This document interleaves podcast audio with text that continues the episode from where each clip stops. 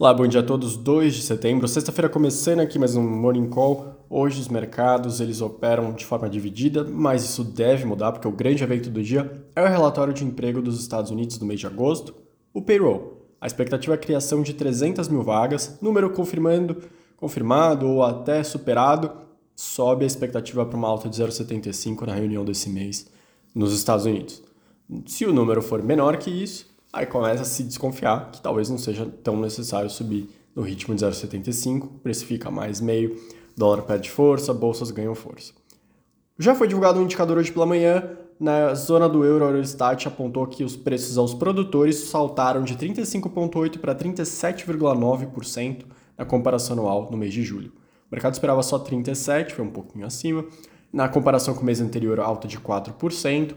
E se você tira todos os preços de energia, que estão no ápice agora, a crise com certeza envolvendo vários países da região, o PPI subiu só 0,6 na comparação mensal e 15,1 no confronto anual. No confronto anual ainda está bem alto, mas de qualquer forma dá para ver que tem sim um componente bem relevante envolvendo a situação da Ucrânia com a Rússia. Então, expectativa para o mercado para uma alta de 0,75 na reunião da semana que vem do Banco Central Europeu ganhando cada vez mais força.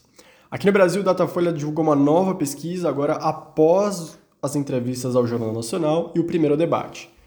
O grande destaque foi o crescimento de Ciro e Simone Tebet. Ciro passou de 7% para 9%, Simone Tebet de 2% para 5%. O ex-presidente Lula ele caiu de 47% para 45% das intenções de voto e o presidente Bolsonaro continuou em 32%. Sem grandes mudanças, Bolsonaro continuou com dificuldade no eleitorado feminino, Lula perdeu votos naqueles que ganham menos para Ciro e Simone. Ontem também foi entrevistado no, na CNN Ciro Gomes. Dessa vez não foi um desempenho tão positivo quanto na entrevista do Jornal Nacional no debate, ficando um pouco mais irritadíssimo algumas perguntas e se expressando de forma mais confusa. Aqui no Brasil, ontem também uma repercussão negativa para o setor de construção, principalmente das construções que atendem à Casa Verde Amarela que recebeu poucos recursos para o orçamento de 2023. O Ministério do Desenvolvimento Regional pediu 653 milhões. No orçamento, recebeu 34 milhões, o que pode afetar bastante as empresas que atendem a esse programa. Aqui no Brasil também foi divulgado ontem um corte de, no preço da gasolina pela Petrobras, 7% no litro. Com isso, o preço médio cai de 3,53 para 3,28 por litro, uma redução de 0,25, que não vai ficar só na, na parte dos combustíveis. Isso vai atingir também a inflação do mês de setembro, que estava em torno de 0,35, a projeção do mercado deve cair para perto de zero ou até deflação, segundo algumas casas, dado o peso que a gente tem visto dos combustíveis na inflação. Isso também, logicamente, conversa até com outra parte do Datafolha, que foi a aprovação do presidente Bolsonaro que subiu.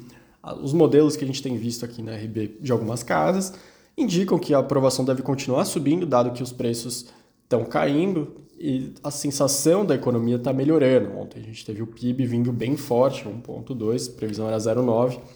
A sensação da economia melhor acaba sendo transferida para o presidente incumbente. Então, com isso, a sensação é que vai continuar melhorando um pouco a aprovação. Outro destaque, agora ainda da parte política, o PT mudou um pouco a sua cabeça e falou que vai manter a lei das estatais e o Roberto Campos Neto, caso eles elejam o ex-presidente Lula para presidência. Isso dois meses depois que a presidente do partido, a, a deputada Gleisi Hoffmann, foi à tribuna da Câmara para defender uma mudança nas leis das estatais, dizendo que ela criminalizou a política. Outro ponto que eles falaram foi que eles vão mexer sim na parte da política de paridade de preços da Petrobras. Isso eles falaram que não desistiram de mudar. Um último destaque que prejudica bastante a imagem do Brasil: a Amazônia teve 33.116 focos de incêndio em agosto de 2022, segundo o INPE.